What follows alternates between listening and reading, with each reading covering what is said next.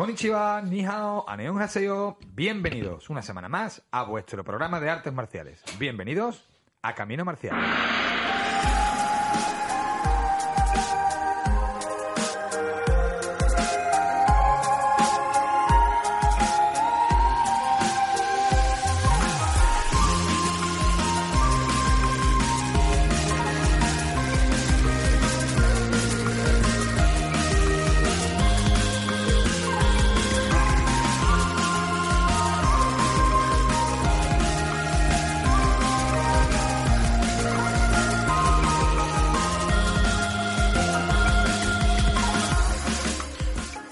Noches, un martes más con todos vosotros, Juan Antonio García Ruiz, Antonio Camacho, el que os habla, y Quique Macías velando por el mejor sonido.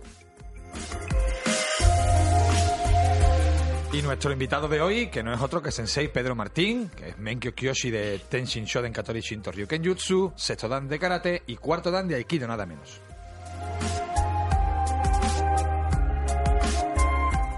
También hablaremos con el doctor Reque sobre cómo encaramos esa vuelta a la práctica después de las navidades, ¿no? Cómo, cómo bajamos los mantecaos.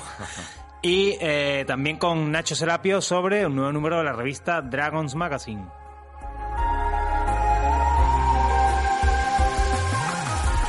En la tertulia vamos a hablar sobre un artículo eh, que ha corrido como la pólvora en las redes sociales sobre una supuesta condena a un gimnasio por otorgar cinturones sin estar federado. Vamos a ver si eso es así y bueno, vamos a, a ver algunas opiniones al respecto.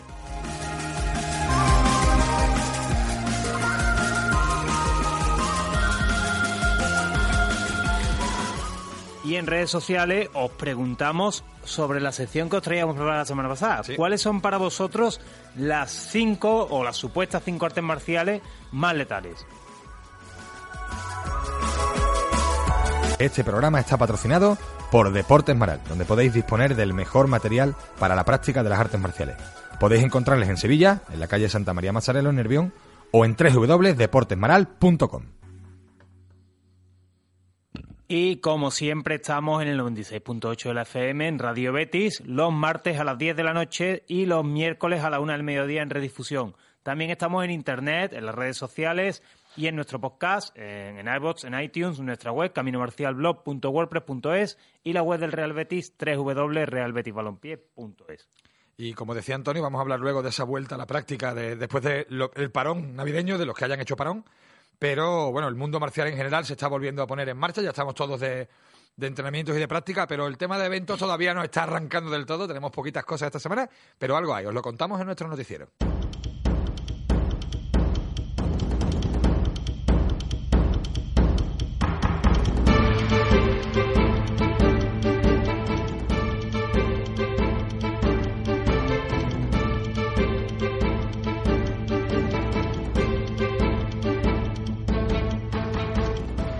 Este fin de semana en Leganés se celebró el Campeonato de España Senior de Karate con buenos resultados para la selección andaluza, destacando el oro de María Torres en comité individual y la plata del equipo de comité femenino, además de los franceses, por ejemplo, de Carlos Jimena o de Ángel Medina, también en combate.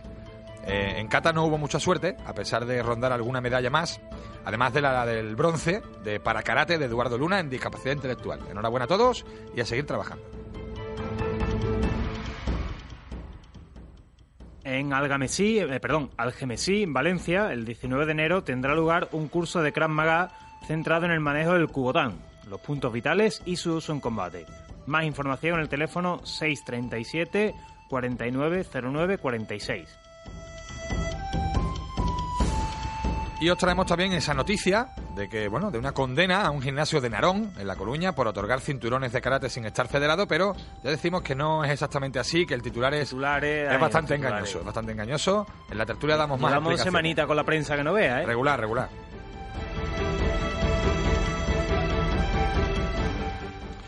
Lo que sí es de una absoluta fiabilidad es el servicio y los productos de Deportes Maral, donde todo artista marcial de Sevilla sabe que va a encontrar el mejor material para la práctica de las artes marciales y los deportes de contacto. Sí, y es que le van a recibir fenomenal y le van a asesorar mejor todavía, que para eso están allí nuestros amigos Aitana y Adriano. La tienda está en la, en la calle Santa María Mazzarello, en el barrio Nervión, y os lo recomendamos encarecidamente. Pasaros por allí. Sí, pasaros por allí por la tienda o por su web, www.deportesmaral.com, aunque mejor mejor por la tienda, ¿eh? porque siempre decimos La atención es, lo que marca la diferencia. a nosotros nos tratan fenomenal y estoy seguro de que al resto también, porque todo el mundo habla bien de ellos, así que eso que hablen bien de uno siempre es señal de que algo está haciendo bien. ¿eh? Bueno, y seguro que vamos a hablar muy bien del maestro que nos acompaña hoy en el programa, eh, Pedro Martín, es Menkyo Kiyoshi de la, de la Escuela de Kenjutsu Tenshin Shoden Katori Shinto Ryu. También es sexto dan de karate, ahora vamos a hablar de los estilos que, practica, y cuarto dan de aikido, en general un, un budoka, y vamos a hablar de eso, de budo durante la entrevista. Eh, maestro Pedro Martín, muy buenas noches. Hola, ¿qué tal? Muy buenas. Bueno, bienvenido y muchas gracias por atender la llamada de Camino Marcial.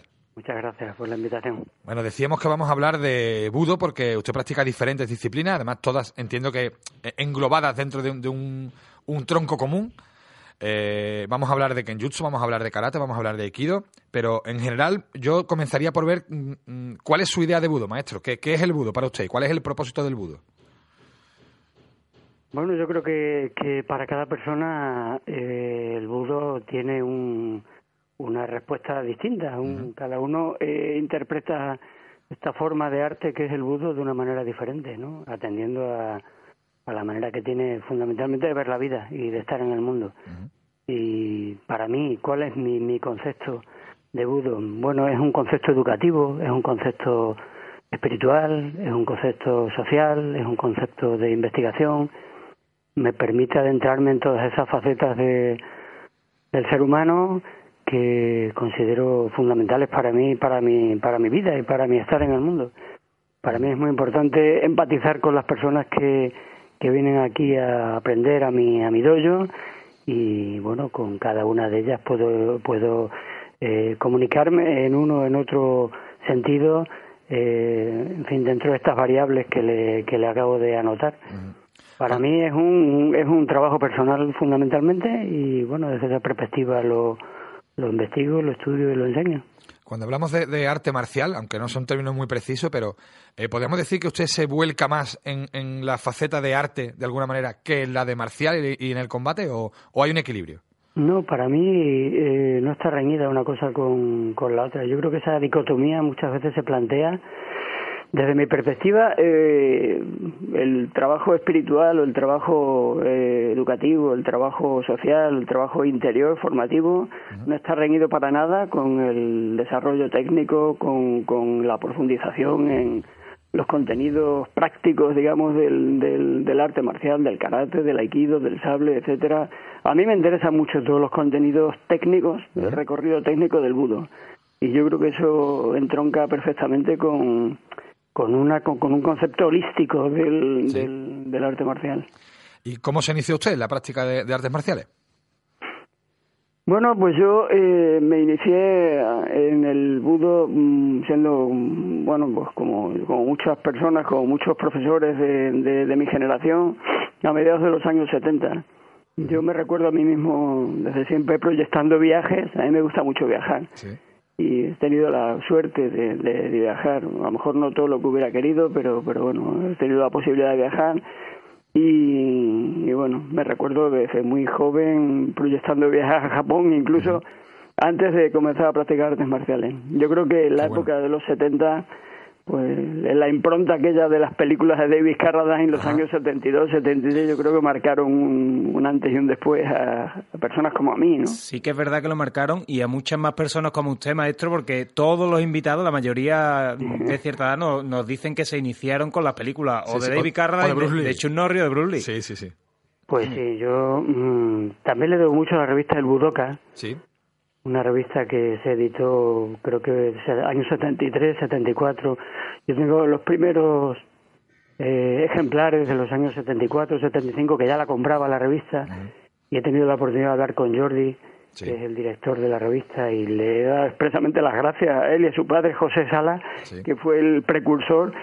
Y bueno, yo guardo un recuerdo entrañable de aquellos años y en Badajoz, mm, en una ciudad provinciana pequeña, vivimos un tiempo absolutamente romántico y precioso en aquellos años. y hay mucha gente todavía, hay un grupo, un núcleo duro de personas aquí en Badajoz que, que vivieron aquella aquella época y, que tenemos unos lazos de amistad entrañables, ¿no? Aún, ¿no? Sí.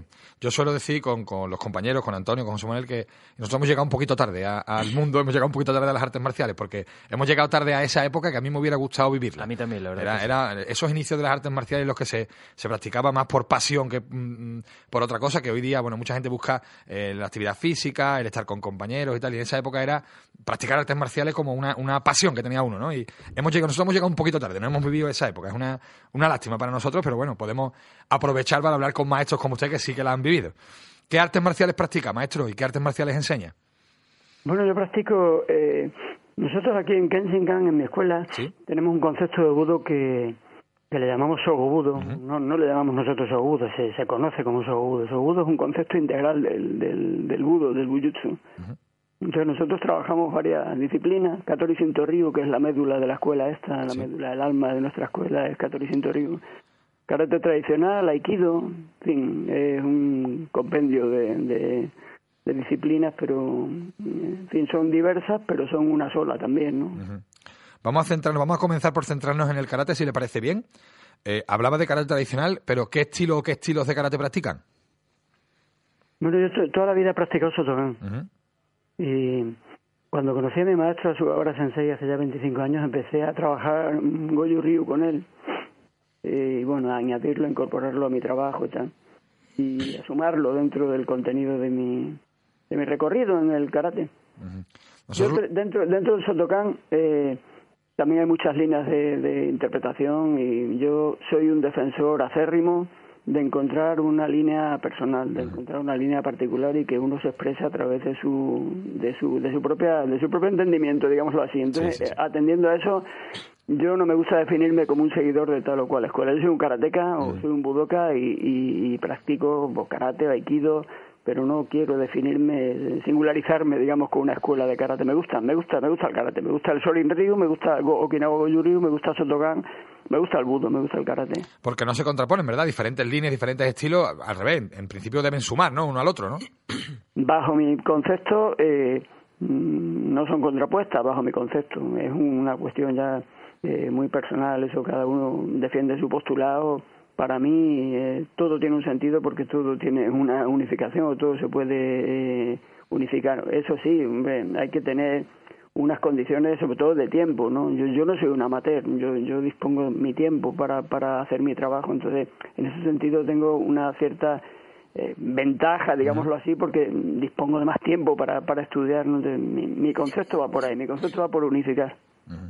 Y además de karate, eh, practican ustedes kobudo también, kobudo de Okinawa. Eh, ¿Qué aporta el manejo de armas? Sí, sí.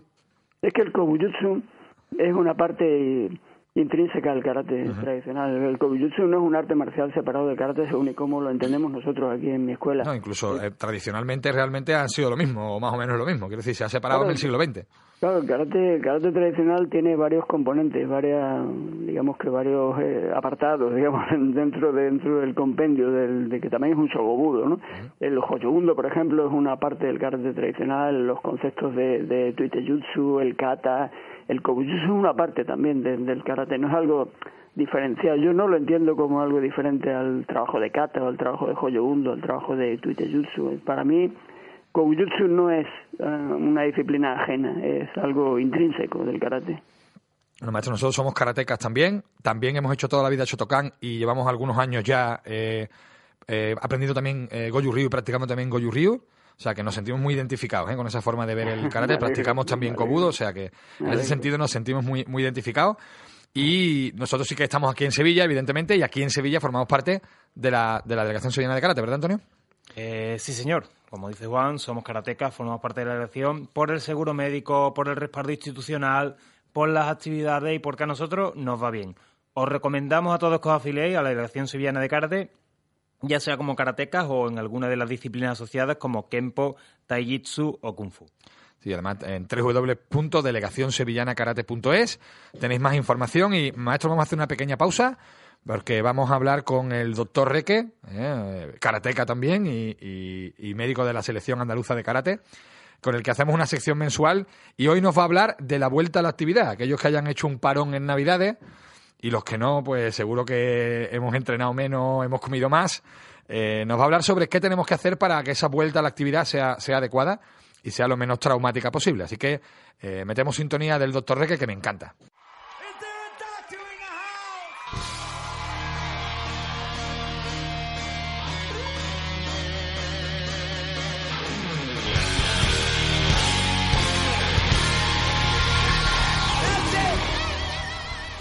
Maestro, muy buenas noches. Buenas noches, amigos. Feliz Buenas año. noches. Igualmente, ¿qué tal las fiestas? Muy bien, bueno, demasiado bien, como todos. bueno, nunca es demasiado. Siempre se puede, se pueden controlar los excesos un poquito y disfrutar, que es de lo que se Eso trata. es. Lo malo es ahora la vuelta, ¿no? La vuelta después de las Navidades, que es de lo que vamos a hablar ahora, ¿no? Efectivamente, sí, la vuelta. Y eh, a mí me parece un tema interesante de hablar porque todos hemos pasado por aquello de eh, descansar quizás demasiado para los que estamos acostumbrados a la actividad física y luego los excesos, ¿no? Tanto de comida y otras cosas que no sé si somos pocos los que estamos con esa saturación un poquito de, de haber comido demasiado y casi que el cinturón ha encogido 5 centímetros por cada lado, ¿no? Sí, yo he notado lo mismo, maestro. Yo he notado El cinturón y el, kara- y el karateki. y el karategui también. Sí, sí. Bueno, preguntado. Primero os hago una pregunta. Eh, ¿Qué creéis que es lo primero que se pierde cuando uno para? Y eh, en el caso nuestro, por ejemplo, del gimnasio, lo normal es que paremos entre Nochebuena y Reyes, que es Sí. cuando la gente pierde un poco el hilo de entrenar. Sí. Entonces, vienen a ser unas dos semanitas. Y, y en vuestra opinión, ¿qué es lo que primero se pierde? Eh, ¿La fuerza, la potencia, la, eh, la capacidad aeróbica? ¿Qué es lo que diría? No sé, yo, yo Yo diría la diría que el- velocidad. Que el, tono muscular, ¿no? Sí. Bueno, pues en principio lo que primero se pierde es la capacidad aeróbica. Esa capacidad del cuerpo para transportar oxígeno a diferentes partes, ¿no? Entonces, lo que primero vamos a notar cuando hemos parado unas dos semanitas es que nos cansamos mucho antes. El resuello, ¿no? Que nos asfixiamos. es. ¿no? Entonces, tú subes, si tú vives en un segundo y tiras por la escalera, te vas a cansar mucho más rápido que si no hubieses dejado de entrenar. Eh, la fuerza y la potencia eh, se pierde lo último. De hecho, puedes estar casi un mes porque has tenido una lesión y haber parado, que se pierde poquito lo que es un- una persona que hace alterofilia o, o mueve pesos. Eso lo- no lo va a perder tanto como el que está entrenado, un ciclista entrenado o una persona que hace un trabajo aeróbico y en karate nos movemos en eso en ese margen. Pues lo que perdemos es que las catas se nos van a hacer más largas. Ya. ¿De acuerdo? Entonces, eh, eso a las dos semanitas es una, es una, es un, digamos, un margen de tiempo que sale reflejado en casi todos los textos de medicina deportiva, Sí. que dos semanas es ese punto donde podemos perder hasta un 10% más o menos de la capacidad aeróbica de que trabajamos. Entonces, a la vuelta nos vamos a cansar mucho más rápido. Entonces, ¿qué recomendaciones haría yo para los que hemos parado dos semanas? Bueno, lo primero, recuperar hábitos en cuanto a comida, descanso y esas cosas, que eh, no- lo normal es que hayamos dormido menos de lo habitual y comido mucho más. Y entonces suele haber una saturación, una sensación de pesadez, un, estómago lleno todo el rato, que, que cuando entrenamos hay que tener el estómago no tan lleno como lo solemos tener después de una comilona de estas de las que hemos tenido. ¿no? Sí, sí, mejor, porque después de estas comilanas ponerse a entrenar puede ser un problema. Mira, yo, yo recomendaría que en, en un primer momento eh, hay que pensar que para recuperar el- el- la sensación de, de forma física que tendríamos antes de haber empezado las vacaciones, casi que tardamos el doble de tiempo en recuperarnos. ya. O sea, que si hemos estado parados dos semanitas, pues entre tres y cuatro semanas es lo que vamos a tardar en ponernos donde estábamos. ¿eh? Eso para los que hemos parado prácticamente en seco y nos hemos dedicado a otras cosas sin haber entrenado mucho. El que haya corrido un poquito o mantenerse va a tardar menos tiempo, pero Claro. si has estado para dos semanitas, vas a estar tres, cuatro semanas eh, en recuperarte. ¿Y cómo se hace ese entrenamiento? Pues ir de menos a más. No hay que tener prisas, ¿de acuerdo? El trabajo hay que hacerlo con, eh, si estás eh, dirigiendo una clase para tus alumnos, dar un poquito de más tiempo de descanso, eh, trabajar más aeróbico y menos potencia, que eso es una cosa que cansa mucho. el, el calentamiento, yo siempre recomiendo que en estas primeras semanas, después de un parón como el que hemos tenido, le deis más importancia al trabajo eh, general que al específico. Sí.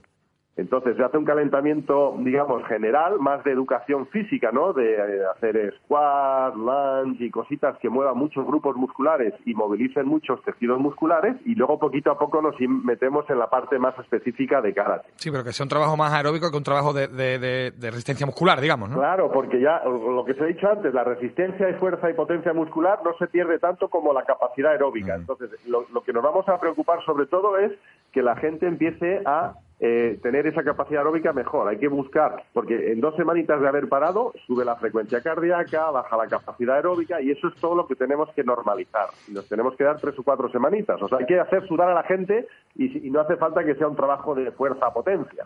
¿eh? O sea, eso, eso de venga, flexiones abdominales para bajar los, los mantecados, tal, los bueno. entrenamientos de HIT de alta Eso. intensidad y, y explosividad, esos no van mal, ¿eh? Lo que pasa es que hay que saber hacerlos y también ir de menos a más como eso. Entonces, eh, hay que eh, pre- prestar atención a la hidratación también, que sea una buena hidratación en esos momentos y dar quizás un poquito más de descansos entre ejercicios en la clase de karate.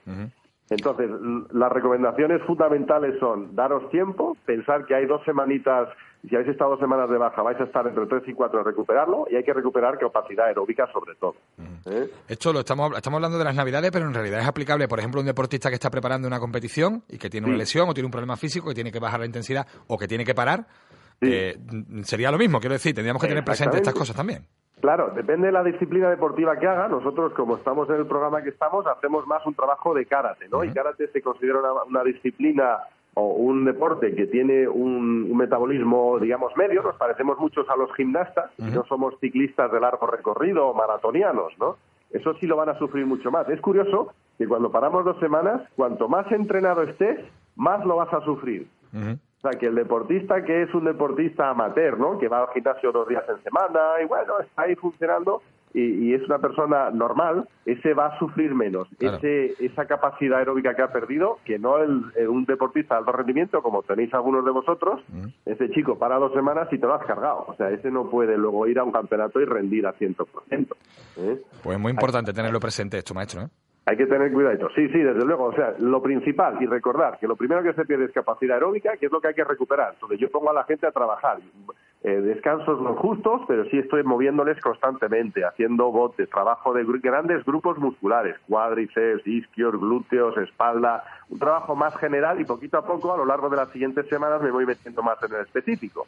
Pero hay que, hay que devolverle la memoria al músculo. El músculo tiene memoria y la memoria muscular eh, tiene mucho que ver con aquello del aprendizaje de gestos motores, ¿no? y, y es verdad que eh, un que nos sale mejor en diciembre que a principios de enero. Entonces hay que, hay que devolverle al músculo a su trabajo para que entienda y recupere la fisiología del movimiento. Pues muchas gracias, maestro. Ya, ya estoy pensando en modificar la clase de esta noche y la sucesiva.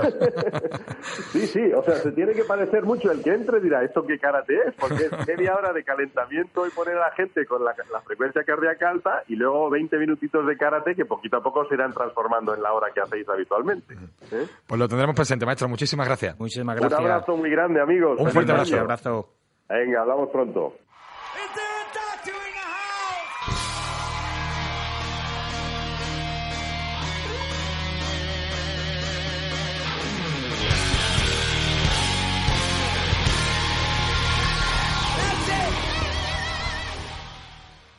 Bueno, a tener en cuenta. Ya digo que yo voy a cambiar un poquito la- el enfoque de, La mi- dinámica, de ¿no? mis próximas clases. ¿eh? Bueno, eh, muy interesante siempre lo que nos aporta el doctor Reque y muy interesante está siendo la charla con el maestro Pedro Martín, que recordamos eh, practica diferentes disciplinas, kenjutsu, karate, aikido. Eh, maestro, no- nos hablaba antes de- del maestro Sugawara. Eh, ¿Quién es el Sugawara Sensei? A Sugawara Sensei es mi maestro. Eh, yo creo que es un ejemplo muy mm, bien definido, muy claro de lo que he comentado anteriormente. Es un gran Sogo Bujutsuka, que decimos nosotros, un budoka un, un budoka integral. Integral. Yo creo que es un hombre en continuo estado de aprendizaje. Es un hombre extraordinario bajo mi punto de vista en el contexto del budo y es un- una persona muy vital y con un amor por su trabajo eh, extraordinario, ¿no? Eh, ¿Con él practica aikido, karate, kenjutsu? ¿Las disciplinas que practica las practica todas con él? No, eh, yo no, no practico con él eh, karate tradicional. Él, bueno, él practicó muchos años karate tradicional, entonces puntualmente, cada vez que le he visitado o ha venido aquí a Badajoz, hacemos siempre algo al respecto. Pero yo fundamentalmente estudio con él eh, aikido clásico, aikido tradicional y katori shintoryu. Y eh, se inició en el karate, ¿no? Eh, ¿Perdón? se usted se inició en el karate y luego practicó otras artes marciales como el aikido. ¿Por qué la práctica de aikido? Bueno, eh, como he dicho antes un poco, ¿no? Mm, Yo, mm, a mí me gusta investigar, me gusta el budo, me gusta el bujutsu y, y nunca he tenido miedo a comenzar ni a estudiar mm, cualquier cosa, a pesar de llevar mucho tiempo haciendo cualquier otra actividad, en este caso cualquier otro budo, ¿no? Entonces el aikido es una forma de budo. Me gusta el budo tradicional, el aikido es un budo, como yo lo entiendo también, tradicional y lo incorporo en un momento de mi vida. Pues eh, mi primer maestro eh, de karate, Domingo Martínez, en Badajoz, era un hombre muy integral también. Entonces yo hacía aikido con él, cuando empecé a hacer karate hacía aikido con él. Pero eh, cuando conocí a Carmelo Ríos, empecé a trabajar de una manera más definida ya aikido. Yo conocí a Carmelo Ríos, a Michel Coque hace 30 años y ya empecé más en serio a trabajar aikido y entonces bueno pues ya definitivamente lo incorporé a mi trabajo diario y a enseñarlo también. Yo, maestro, personalmente eh, mm, conozco más de karate, he practicado algo de aikido y conozco algo de aikido y eh, yo los veo diferentes, los veo bastante diferentes. No sé si es posible integrar uno con otro o son dos prácticas distintas. Bueno, un poco, yo creo que se contesta un poco esa pregunta, mm, más, creo que la contesté anteriormente, depende de, de creo que el factor tiempo es un factor importante a tener en consideración, ¿no? En mi, en mi, en, fin, en mi situación, yo, mi trabajo consiste en enseñar y en estudiar y, bueno, dispongo de tiempo para, para, para dedicarle al estudio. Yo creo que el, el fondo de las artes marciales, como de cualquier forma de arte, es el mismo. Entonces, karate, aikido, kenjutsu, sable, arco, naginata, cualquier forma de arte tiene el mismo fondo, aunque obviamente las formas pues varían, ¿no? Pero bueno, me interesa el fondo de las cosas, me interesa el concepto. Entonces, yo eh, mientras esté vivo y esté esté con ánimo y esté con fuerza, esté con energía y la salud me respete, voy a seguir estudiando y voy a seguir incorporando cosas. Y el aikido, pues bueno, pues es una forma más de budo y yo no pretendo ser ningún especialista en ninguna cosa, pero sí quiero ser un integrador de, de, budo. Me interesa mucho esa, esa manera de, interpretar mi trabajo. Eh, ¿Surge, maestro, cuando uno está practicando karate o, eh, y enseñando, surgen conceptos, surgen principios, surgen movimientos de aikido dentro del karate y al revés, cuando está haciendo aikido, surgen cosas de karate? Bueno, es que los conceptos son iguales. Que el trabajo del centro, el trabajo en la respiración, el asentamiento de la base del cuerpo, la concentración, la determinación, el estado de atención, son cosas que se comparten ¿no? en karate, aikido o en cualquier forma de, de, trabajo de, intelectual o, o, cultural o físico del ser humano, ¿no? Entonces, pues bueno, los contenidos son los mismos, pero las formas cambian, obviamente, porque uno enfatiza más en trabajo que, que otro, ¿no? Pero bueno, digamos que, que la esencia está en el fondo de las cosas y para la forma hay que tener tiempo para, para dedicarle y bueno, eso cada uno considera y hace balance del tiempo que tiene y, y, hay personas aquí en el dojo tengo personas que son muy integradoras y practican dos tres formas de budo o bujutsu y otros pues se dedican a trabajar una forma y por falta de tiempo, por, por, interés, o bueno, cada uno su consideración al respecto. ¿no? es como un, tronco común y luego diferentes ramas que el que tiene tiempo para andar por más ramas pues conoce más y el que tiene menos tiempo para andar por menos ramas conoce menos. ¿no? Tiempo, interés o ganas de investigar o es un poco es un camino muy personal, una decisión muy muy personal. Usted ha escrito eh, diferentes libros, eh, budo humanista, relacionados con el budo. Mm, ¿Con qué intención? Quiero decir, ¿por qué esa inquietud por, por, por escribir? Bueno, yo he escrito desde siempre, siempre he escrito, siempre desde que desde que era muy joven he escrito y, y ahora estoy, los últimos años estoy dedicando más tiempo a escribir para publicar. No, tengo algunas cosas inéditas, pero hace unos años empecé a construir Budo Humanista Ilustrado, que es un libro que editó Sinden Ediciones, editorial catalana, y bueno, fueron cuatro años de trabajo, de, de, escritos, de reflexiones, y es un libro basado en experiencias, es un libro filosófico, digámoslo así, también, eh, más cultural, si se puede llamarle de alguna forma. Y bueno, en principio era un compendio para mis alumnos, pero luego salió la idea del libro y, la verdad es que el trabajo que me hicieron de composición y de fotografía, el estudio Juan Mazarzo de aquí de Badajoz de fotografía, fue un trabajo extraordinario y con una edición muy cuidada. Y, el segundo libro es Hikari, Hikari eh, que sale ahora este año. Y va un poco en la línea, aunque es más personal todavía, eh, la línea de budo humanista. Y bueno, tengo un tercer libro sobre India, artes marciales indias, que está terminado y que espero que próximamente también salga al mercado. Pues estaremos muy atentos, maestro, cuando surja la oportunidad, nos lo comenta que nosotros podamos eh, darlo a conocer, ¿no? A, pues todos los que no lo, puedan conocer por otras vías. Muchas gracias. Eh, lo que damos a conocer siempre todos los meses es el contenido de la revista Dragons Magazine. Y para eso tenemos al teléfono a Nacho Serapio, que nos va a contar, pues, qué nos vamos a encontrar en la revista este mes.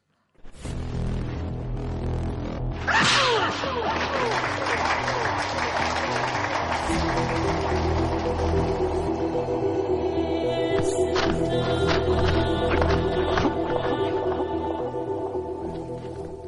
Muy buenas, Nacho. Muy buenos días a todo el mundo. ¿Cómo estáis? Muy bien, muy bien, estamos muy bien. ¿Tú qué tal? Muy bien, pues yo trabajando mucho y bueno, con, con el tiempo que se me ha echado encima, Sí. pero bueno, es que traem- traemos este mes, un, comenzamos el año con una revista bien cargadita de contenidos.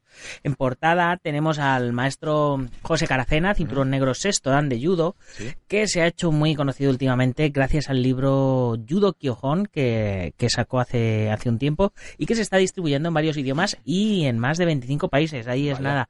Es una traducción de los escritos de, del maestro Jigoro Kano. Y bueno, pues la verdad es que eh, el, el maestro Caracena está haciendo un trabajo en pos del judo tradicional muy, muy potente. Y debido a ello, pues hemos querido traerle a las páginas de la revista. ¿Qué más tenemos por ahí? Luego también continuamos con la parte 3 de, del arte de la camisa de hierro. En este caso es la segunda parte ¿Mm? de la mano de hierro. Y, bueno, tratamos en esta segunda parte sobre el maestro Hun Xiang, que murió en 1993.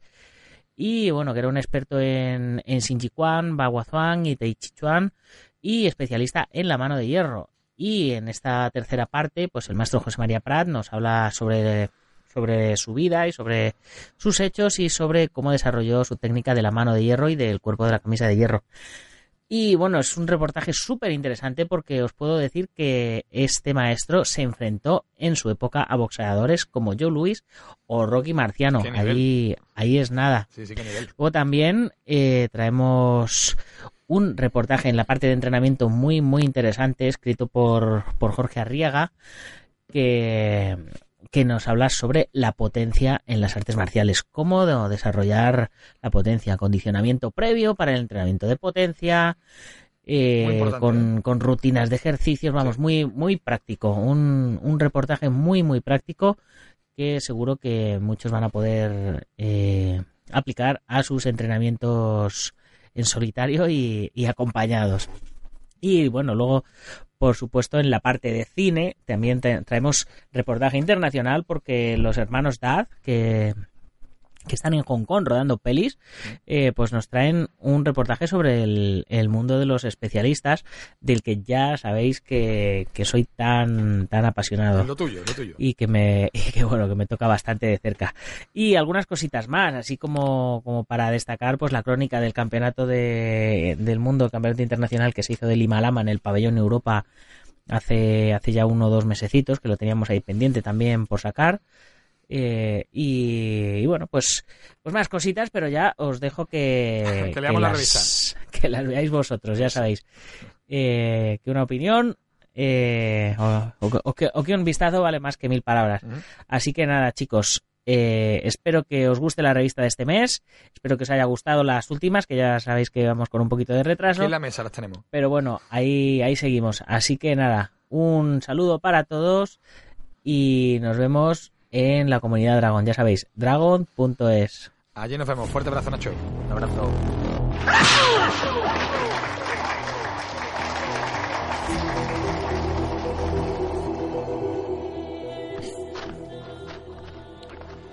Bueno, y seguimos con el maestro Pedro Martín, Menkyo Kyoshi, de, de Tenshin Shoden Katori Shinto Ryu Kenjutsu. Eh, maestro, yo quiero mm, hacerle una pregunta. Eh, ¿Qué significa ser Menkyo Kyoshi? No, el sistema Menkyo es un sistema de licencias en las escuelas mm, tradicionales, Koryu, las escuelas medievalistas, las escuelas medievales de Japón, el sistema a emplear para catalogar o para, para otorgar licencias de enseñanza. Nosotros en nuestra escuela tenemos eh, Mokuroku, que es la primera licencia, y Kyoshi Menkyo, que es la segunda. Menkyo Kyoshi es el diploma o la licencia, mejor dicho, la licencia de profesor. Sí. Sí, es, es, digamos, el, eh, parte del sistema tradicional, ¿no? En el que se seguían los, los Koryu, las escuelas antiguas seguían este sistema, no, no los grados de cinturón y dan, ¿verdad? Exactamente, no, no existe. El, el Dan es una cosa relativamente actual. Menkyo es el sistema eh, clasicista, digamos, de, de, de, de, licencias mm, de las escuelas medievales, como usted dice, de Koryu, Koryu Bujutsu. ¿Y cómo se inició en el Kenjutsu y cómo se inició en esta escuela, el Katori Shinto Ryu? Pues yo me inicié en Shinto Ryu con, con Sensei Carmelo Ríos y con Michel Coquet Sensei. Los conocí hace 30 años y empecé a estudiar con ellos. Estuve con ellos 10 ah, años estudiando hasta que conocí a mi maestro, a Sugawara Sensei. Entonces comprendí que, que, era mi, mi maestro. Y estuve con Carmelo y con Michel muchos años y tengo, tengo un excelente recuerdo de los años que pasé con, con ellos y les debo les muchísimo, me aportaron mucho a mi vida y a mi concepto de budo. Y, y bueno, pues así fue mi inicio. Nosotros mm, desde aquella época eh, mantenemos nuestro grupo de Katori Sinto Río aquí en, en, en en mi, en mi dojo, y es una oportunidad extraordinaria poder disfrutar de ese de ese bujutsu porque es un bujutsu absolutamente precioso y puro y, y versátil y, amplio y muy una con concepto de, la estrategia fantástico ¿no? yo igual que le decía que karate y aikido los veo un poco diferentes aunque es verdad que los principios al final del movimiento son son universales y, y, son aplicables a todas las artes marciales se ve mucha más relación entre kenjutsu y aikido. No sé si usted está de acuerdo conmigo que aikido y kenjutsu tienen muchos más puntos muchos muchos puntos en común bueno, pues mm, a ver, la forma y el fondo un poco se contesta con, con lo anterior, ¿no? Mm, quizá la forma son las formas son diferentes, el fondo siempre es, parecido, ¿no? Depende de la interpretación de aikido que uno tenga para que el kenjutsu, si es un kenjutsu clásico, entronque más con ese aikido, porque el aikido también, el aikido muy vanguardista mm, choca frontalmente con el kenjutsu clásico el concepto nuestro de Aikido es un, concepto clásico, entonces en ese sentido yo me encuentro muy bien en el Aikido clásico porque lo relaciono, lo correlaciono muy bien con el Kenjutsu tradicional. Pero porque, hay, diferentes hay diferentes Aikidos, ¿no, maestro? Muchas veces los maestros de Aikido nos dicen, no, no, Aikido es uno, Aikido es... Yo, yo sí creo que hay diferentes Aikidos. Aikido es un concepto que, que se adapta a la persona, entonces hay tantas hay tantos Aikidos, como, como, personas. Entonces depende de, la forma de Aikido. El Aikido, digamos, más vanguardista, el Aikido más eh, prototípico de ahora, de, de estos tiempos, mmm, casa, casa peor con el Kenjutsu tradicional que el Aikido más tradicionalista. En nuestro caso, eh, mi maestro, la tradición que nosotros seguimos, me entronca bien con Katori Shinto Ryu porque, porque nuestros orígenes vienen, vienen de Iwama Ryu, de, de Iwama Ryu, de, de, Saito Sensei, de Morihei Ueshiba, que también fue maestro de Sugawara Sensei. Y entonces los kumitachis nuestros mm, provienen de Katori Shinto Ryu. Salen, digamos, de del, núcleo es Katori Ryu y el concepto de Aikido es un concepto muy tradicionalista. Entonces, para nosotros mm, está perfectamente unificado esos, dos criterios. ¿Y cuáles serían las características de su, de su escuela de Kenjutsu, de Katori eh, para que los que no la conozcamos o no la conozcan se hagan una idea de qué es Katori eh, respecto a, a otras escuelas, ¿no? que puedan ser diferentes? ¿Cuáles son las características principales de, la práctica de Kenjutsu? Para nosotros, para nosotros, Katori Centurias, eh, como comentaba anteriormente, es el alma de, de, este dojo, el alma de Kensenkan, ¿no? Eh, me parece una empresa titánica haber construido una escuela como Katori Shinto Ryu en su momento en el siglo XV en, en Japón y con las características que, que, que, que, tiene esta escuela, ¿no? Es un shogu bujutsu, es decir, es un bujutsu integral, es una escuela es una escuela que tiene eh, muchas artes marciales dentro de, de sí misma. Entonces es un, es un es un bujutsu eh, muy eh, muy amplio en el, en el, sentido en el, sentido técnico y en el contexto digamos filosófico espiritual también. Está edificado está construido en en el Sengoku Jidai que es un, un momento álgido de, de la guerra de la lucha en Japón. Entonces es una escuela absolutamente práctica. Eh, muy versátil, tiene mm, muchas armas, eh, armas largas, armas cortas, mm, trabajos de jujutsu, eh, conceptos intangibles que no son que no son eh, que son enseñados de forma oral, como el ninjutsu, como la construcción de los castillos, es decir, otra otra serie de, de variables, ¿no? Entonces, pero bueno, cada corio tiene su singularidad. El Katori Shintori es un corio es uno de los más reconocidos, quizás, es un corio muy apreciado por su pureza, pero bueno, todos los corios tienen, tienen singularidades y todos son eh, bellos y prácticos también, ¿no? Nos hablaba de diferentes armas, maestro. Entiendo que, bueno, la katana, ¿no? Como se suele entender, ¿no? El ken eh, se practica, se practicará wakizashi, se practicará tanto a lo mejor. No sé cuáles son esas armas que se que se practican dentro de bueno, el, el, sable es la médula, el sable es la médula de Katori Shinto-ryu, el sable. Mm, hay otra serie de armas como, por ejemplo, el el, kodachi, por ejemplo, o el anaginata, o, el yari, o, o se trabaja también con dos sables, ryoto jutsu.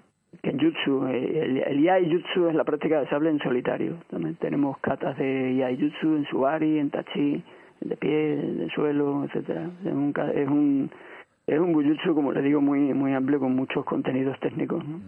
Y maestro, yo no quiero mm, terminar la entrevista sin preguntarle, aunque ya casi casi que me la ha ido contestando a lo largo de toda la entrevista, pero yo quería hacerle esta pregunta. Mm, ¿Cómo se trabaja, cómo se combinan, cómo se practican eh, tantos conceptos, tantos contenidos eh, diferentes. Quiero decir, cómo se practica karate, aikido, kenjutsu, además una escuela de kenjutsu que nos está diciendo que es muy amplia, dos estilos diferentes de karate. ¿Cómo se integra todo eso? Que yo creo que es lo más difícil de hacer, ¿no? Bueno, un poco yo creo que sí, que lo he, que lo he, ido explicando a lo largo de la entrevista, ¿no? No sé, yo llevo toda mi vida estudiando esto y practicando esto y dispongo de tiempo para, para, para estudiar porque es mi trabajo, ¿no? Yo comprendo que haya personas que en fin, que no dispongan de tiempo y, elijan. En mi caso es que es mi trabajo. Yo semanalmente enseño y practico todo esto que le estoy explicando y de lo que estamos hablando y bueno, creo que un poco eh, un poco va, va por ahí la respuesta, el factor tiempo y luego el, interés que uno tiene, ¿no? El, la inquietud que uno pueda mostrar, ¿no? El deseo de aprender que siempre nos, nos acompaña, ¿no? Y en mi caso mm, quiero estar en esa tesitura de aprendizaje constante porque es lo que he vivido siempre y, para mí no resulta ningún inconveniente. Eh, al contrario creo que es una es una es una pequeña virtud eh, para, para para mí mismo no y para mi en fin para mi para mi trayectoria dentro de mi de mi de mi trabajo también ¿no? sí, sí, yo siempre digo que los que nos dedicamos a, profesionalmente a las artes marciales somos unos privilegiados porque en realidad hacemos nuestro trabajo, hacemos de nuestra pasión nuestro trabajo, con lo cual nos cuesta mucho menos, ¿no? Trabajar que, trabajamos mucho menos, digamos. Exactamente. Bueno, yo la verdad es que sí, no tengo no tengo esa idea de trabajo que se pueda tener en otro en otros ámbitos, ¿no? Yo disfruto mucho con mi con mi trabajo investigando, enseñando y aprendiendo, la verdad es que no no es, no, es difícil hacer lo que uno hace, pues, vamos. Pues, maestro, muchísimas gracias por atendernos, Muchas gracias un placer. a ustedes por su amabilidad. Hemos aprendido muchísimo y, estamos en contacto, maestro. ¿eh? Muchas gracias, gracias, gracias. Un saludo. Saludos, adiós.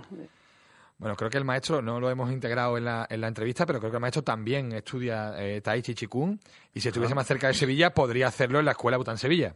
Hombre, con el maestro Álvaro Quintano y con su equipo y no solamente Tai Chi y Chikun, sino que también enseña allí Wing y Escrima. La verdad es que sí, la verdad es que estaría bastante bien el que pudiera ir y probar las instalaciones de, del maestro Quintano. Sí, sí, la, escuela del maestro Quintano, Bután Sevilla, que están dos hermanas en la calle Sor Sofía y su página web es www.butansevilla.com, una página estupenda además.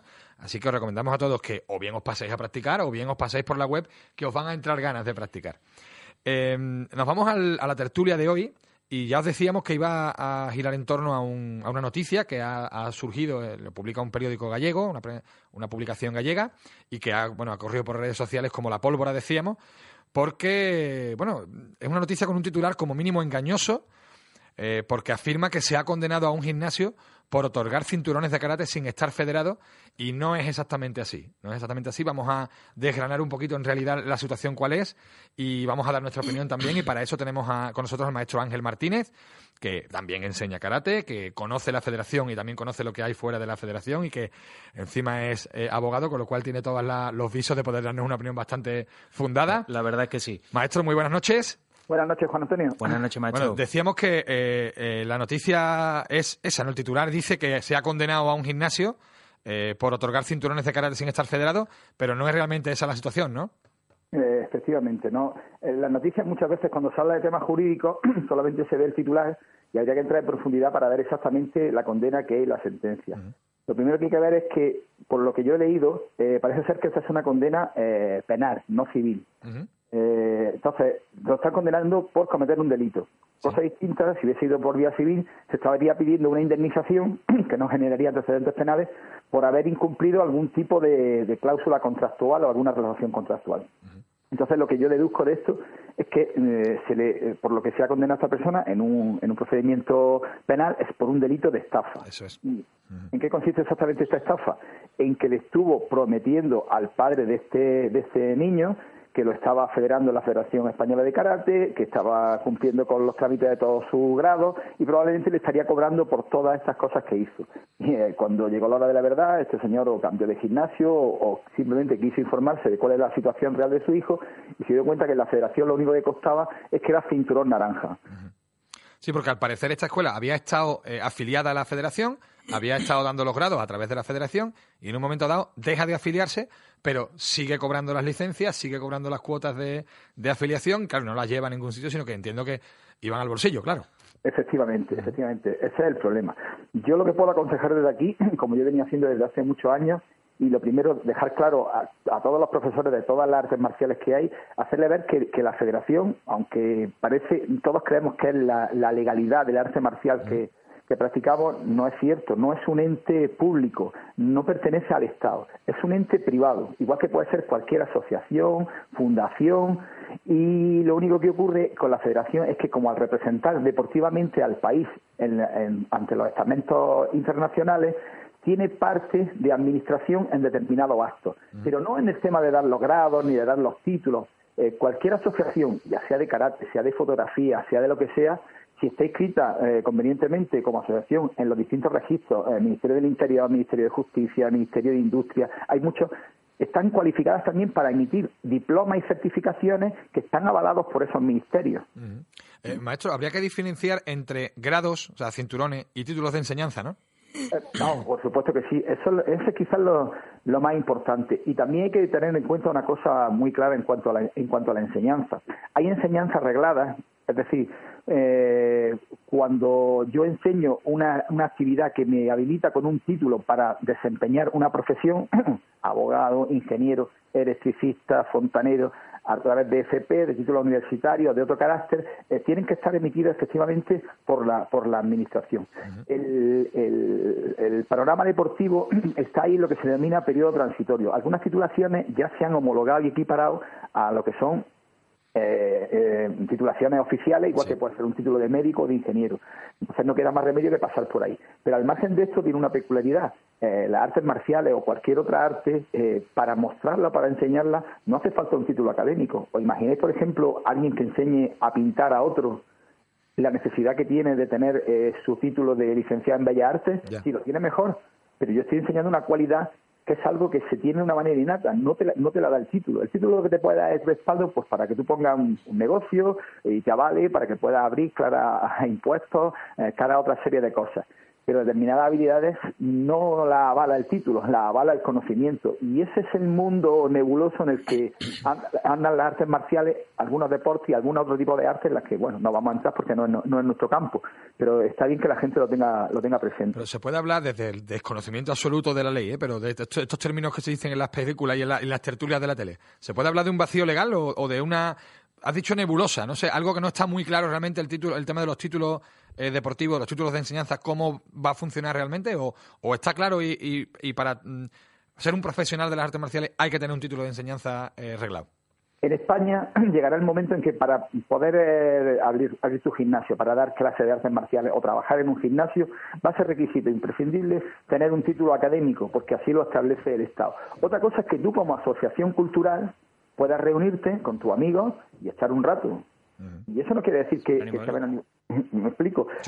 las dos cosas son perfectamente válidas. Lo que sí está claro es que si yo quiero mantener una línea y, montar un negocio, necesitaré el respaldo de un título académico, por lo menos el, más mínimo. Os pongo un ejemplo y no quiero alargarme mucho. Eh, el padre de un amigo tenía una peluquería en Granada de toda la vida, y eh, famoso y demás cuando eh, la formación profesional entró el tema de peluquería, el hombre ya estaba mayor. Entonces, uno de sus hijos tuvo que sacarse el título de peluquero del primer grado de FP para poder poner el diplomita en la, pared. en la pared. Él no iba ni cortaba el pelo ni hacía nada, su padre el que seguía haciendo todo, pero para que el negocio mm, pudiese tener, eh, pudiese estar abierto y se le pudiese dar licencia de apertura, necesitaba de alguien que con un título respaldase ese negocio. Y, por aclarar el tema de los grados, los grados funcionan de forma diferente. Quiero decir, eh, no sé si realmente se, le, se puede eh, denunciar a alguien por otorgar grados fuera de las federaciones deportivas. No, siempre que siempre que yo eh, de buena fe le haya explicado a la otra persona que no es una federación título, efectivamente. Una cosa es un, título deportivo, un grado deportivo que lo da la federación, pero si yo lo que quiero tener es un grado de conocimiento, lo puedo dar dentro de otra asociación o simplemente dentro de nuestro grupo de amigos. Pero los que contratan conmigo esa, esa relación tienen que ser conscientes de lo que realmente tienen. mire usted, nosotros nos vamos a dar un grado, que el grado tal, que tiene una validez dentro de nuestro grupo, dentro de nuestra asociación y fuera de nuestro grupo, la que le quiera dar el que se la quiera dar y ya está. Ah, no, es así, ¿no? Efectivamente, yo siempre cuando llega la época de hacer licencias, a todos mis alumnos y sobre todo a los niños, que son los que suelen generar mayores problemas, porque los adultos más o menos saben de, qué va la historia. Entonces, hacía un escrito en el que decía renovación de licencia, eh, federación tal, eh, asociación tal, pa, pa, pa. Entonces le pedía que con una cruz me tachase, o sencillamente, no quiero estar federado ni pertenecer a una asociación ni nada. Y me lo devolvían firmado y yo emitía las licencias por un sitio, por otro, y si algún día algún padre venía a decirte, oye, es que mi hijo no tiene cinturón amarillo y aquel eh, lleva menos que y ya es azul, digo, pero es que mira lo que me ha firmado. Entonces, hay un poquito, en, la sociedad en la que vivimos, que, que no es como esta antigua en la que nos chocábamos la mano y, ya era un contrato, es conveniente guardarse las espaldas con este con estas cosas. hoy día hoy día choca la mano, lamentablemente, no, sirve para nada. el, titular, el titular entonces no hay por dónde coger. Nada, por terminar de, de, aclarar, yo creo que ha quedado claro, pero por, por volver a hacer referencia a la noticia, el titular está diciendo una cosa y en realidad es otra. El titular dice que es por otorgar grados sin estar federado y en realidad la condena es por haberse estado quedando con el dinero de las licencias sin llevarlas a la federación. De verdad. es una estafa y que es otra Por, haberse lucrado. Por haberse lucrado. A quien corresponde, el, hace falta un poquito más de rigor de periodístico, ¿eh? ¿no? Un poquito de documentarse de las cosas, igual que lo de las cinco artes marciales del otro día, de la, la noticia del otro día. Al fin y al cabo es hacer trabajo un periodista. Fíjate, yo te diría, que son, te diría que son cosas distintas. Yo creo que lo del otro día era realmente desconocimiento y bueno, investigar un poquito y hacer una noticia curiosa dentro de una publicación que es de otro, está en otra historia, ¿no? Y esto, no sé si muchas veces no es una cuestión de falta de rigor, sino de intención, ¿no? De, de, querer, sí, sí, de querer mandar un mensaje que realmente no se corresponde en este caso con la realidad, ¿no? Pero bueno, allá cada cual, ya no nos vamos a poner a valorar pues a, los periodistas, bastante tenemos con, con valorar nuestro trabajo día a día y ya está. Efectivamente. Ángel, muchísimas gracias ¿eh? por toda la aclaración y por darnos tu, opinión. Muchas gracias. Muchas gracias. buenas, noches. Bueno, aclarado, ¿eh? que se han dicho muchas cosas en, redes sociales, incluso en charlas se ha, comentado muchas cosas y a veces estamos hablando sin quedándonos solo en el titular, que en este caso es que no he dicho engañoso, he dicho tendencioso, pero es que voy a decir falso. El titular dice una mentira, ¿eh? El titular dice una mentira. Eh, nos vamos con la tertulia, terminamos con la tertulia y la semana pasada decíamos que comentábamos ese artículo de las cinco artes marciales más letales, según ese diario que no están ok. Y nos pareció interesante, ¿no? Preguntar como, como juego, como cosa curiosa. Sabemos que es imposible hacer un, un ranking riguroso, ¿no? De la letalidad o de la eficacia de, la, de, las artes marciales, pero como juego lo planteábamos, así lo manifestábamos al plantear la pregunta y estamos de acuerdo, ¿eh? Con los que nos habéis dicho que, que, un arte, que, no, que la eficacia y la, la lateralidad no están en el arte marcial, sino en el practicante.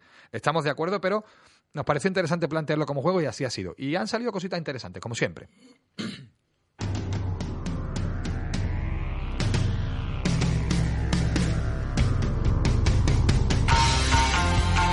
José Gómez, en este orden, propone karate shotokan, aikido, judo, muay thai y jujutsu como las artes marciales más letales.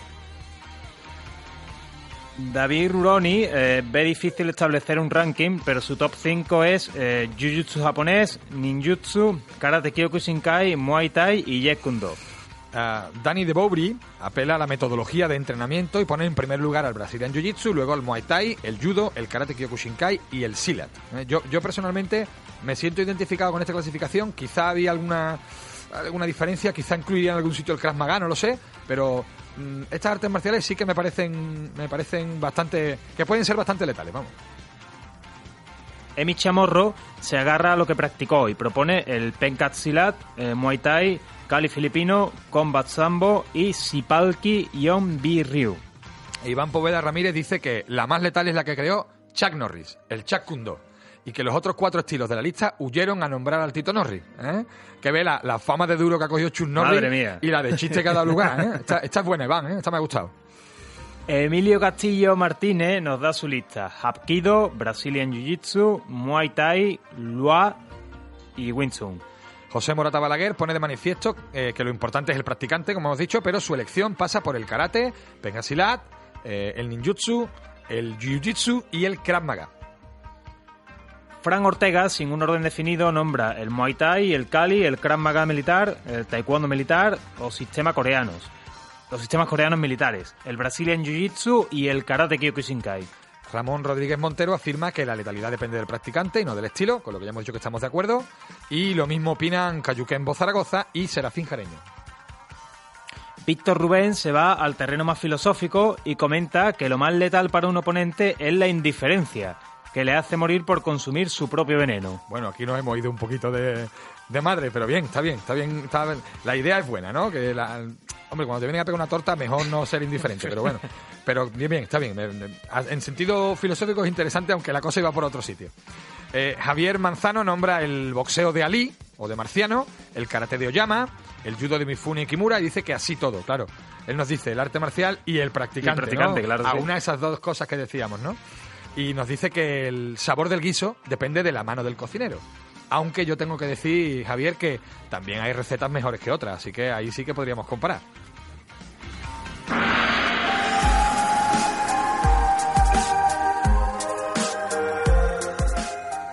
Eh, sí, y nos vamos eh, eh, recordándoos cómo podéis escucharnos los martes a las 10 de la noche en el 96.8 del FM y los miércoles a la 1 del mediodía en redifusión. También en iBox, en iTunes, en las redes sociales, Facebook, Twitter, nuestro blog caminomarcialblog.wordpress.es y la web del Real Betis Balompié www.realbetisbalompié.es. La frase de esta semana, Antonio, que no es exactamente de un artista marcial.